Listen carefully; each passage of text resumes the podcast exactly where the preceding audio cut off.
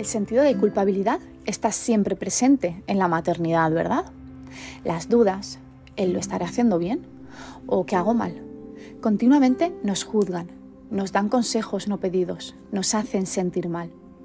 La televisión, las redes sociales, el cine o los personajes públicos nos idealizan una etapa que está llena de baches, de sombras, de dudas y de miedos. Hoy estoy aquí para decirte que lo estás haciendo bien, de verdad, respira. Independientemente de si haces lactancia materna o artificial, de si alimentas a trozos o con puré, de si porteas o no, de si haces colecho o tu bebé duerme solo. Da igual, lo estás haciendo bien. Y estoy segura de ello, porque me estás oyendo, porque te estás informando y porque estoy segurísima de que te preocupas por tu hijo. La información, siempre la buena información, es poder. Y el empoderamiento nos da fuerzas para seguir adelante en momentos de flaqueza. Repito, por si no lo digo bastante, lo contenta que estoy con las mamis que forman parte de la tribu de ranas y renacuajos, porque nos apoyamos y nos ayudamos sin juzgarnos, y eso es muy importante. Cada madre, cada niño, cada familia y cada circunstancia es diferente, y tenemos en mente que solo hay una forma de hacer las cosas bien, la mía, y esto no es así. Cada madre vive y siente de una manera, y todos los niños florecen pero no todos lo harán como rosas. Florecerán en forma de margarita, de narciso, de lirio o de cactus, pero todos lo harán a su ritmo y a su manera. Trata a tu hijo como quieres que te traten a ti. Y si te gusta que te hablen con amor, háblale con amor.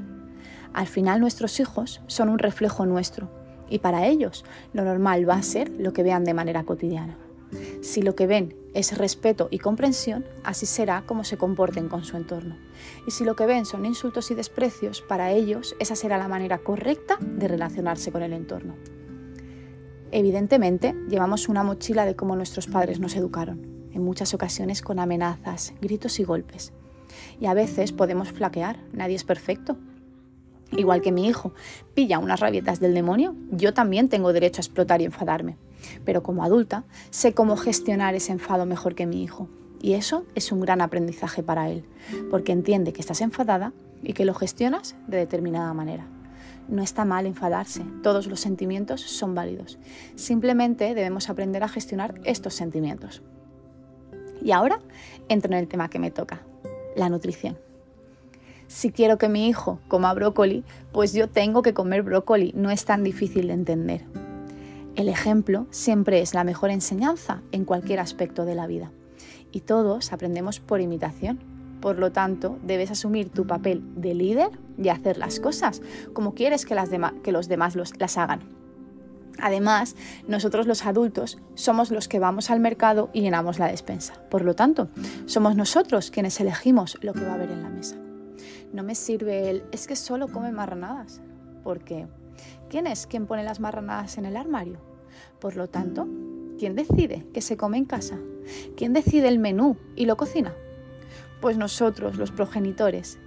Y no pasa nada porque hay algún día de despelote y de marranadas. De verdad que no. Que lo prohibido también es peligroso porque nos gusta más. Pero eso no significa que tengamos que vivir en la excepción.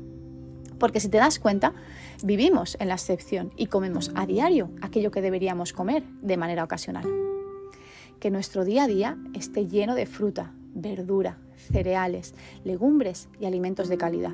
Y que de vez en cuando, puede ser por ejemplo si salimos a pasear o nos juntamos con familiares o amigos, podamos soltar la cuerda y comernos un helado o unas papas.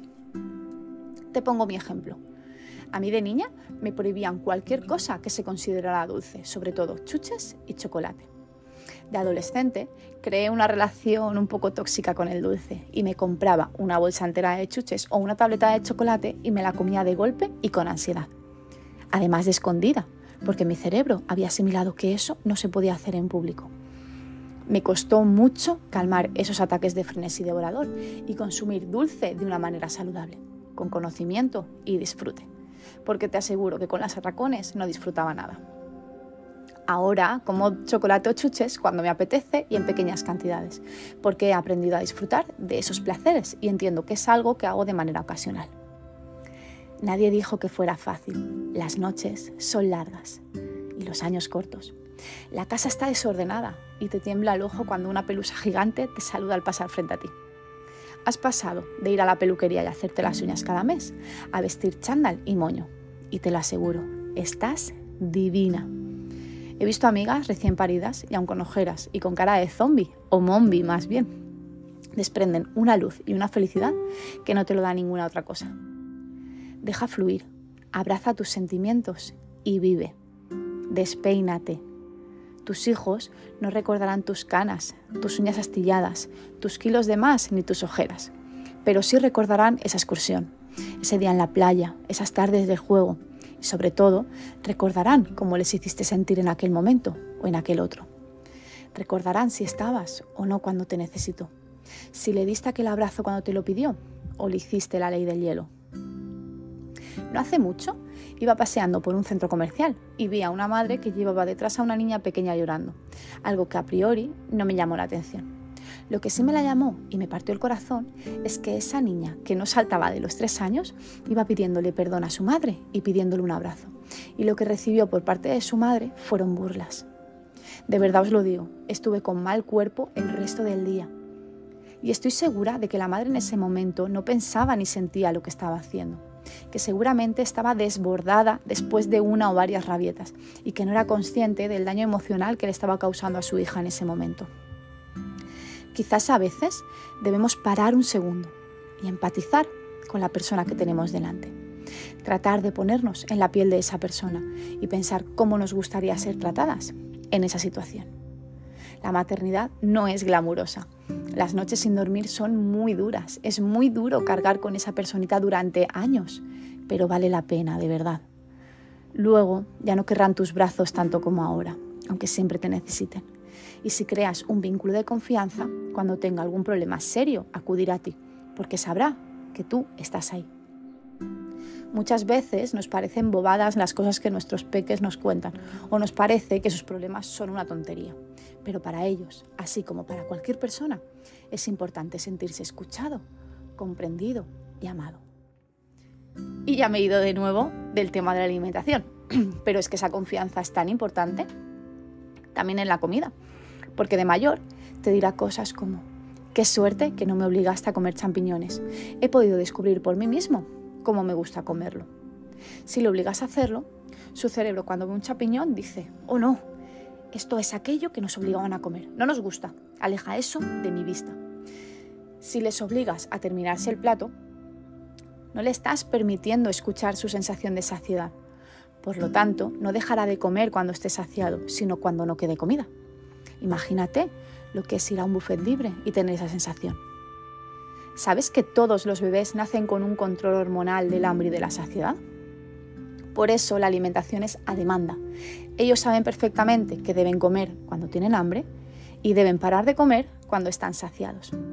Si lo piensas, ¿tiene sentido? Está claro que vivimos en sociedad y tenemos unos horarios que cumplir. Y ellos poco a poco irán entendiendo los horarios y las rutinas. Pero hay instintos que no deberíamos perder, como por ejemplo el de saber dejar de comer cuando dejamos de tener hambre. Con mis mamis uso una técnica que funciona muy bien. Y no es resolver todas las dudas y darle una solución fácil y sencilla a su problema. Quiero que piensen por sí mismas, que se escuchen y que se vean desde fuera. Así que cuando una mamá me pregunta algo y yo sé que ella sabe la solución, le pregunto, ¿qué te dicen tus tripas? ¿Qué le dirías a una amiga que te pregunte lo que tú estás preguntando? Cuando estudié la especialización de nutrición infantil, me encontré con grandes compañeras e hicimos mucha piña. Bueno, pues más adelante algunas de esas compañeras se convirtieron en madres. Y aun sabiéndolo, porque evidentemente lo sabían, y formando a familias, preguntaban en el grupo muchísimas dudas.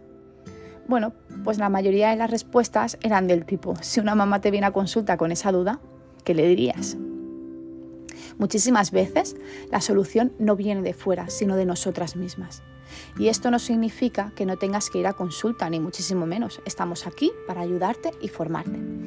Lo que digo es que muchas veces ese miedo e inseguridad que sentimos nos hace dudar de absolutamente todo. Así que mi consejo es que te informes bien y que te empoderes. Recuerda que la maternidad no es glamurosa. Escucha tus tripas y sigue tu instinto.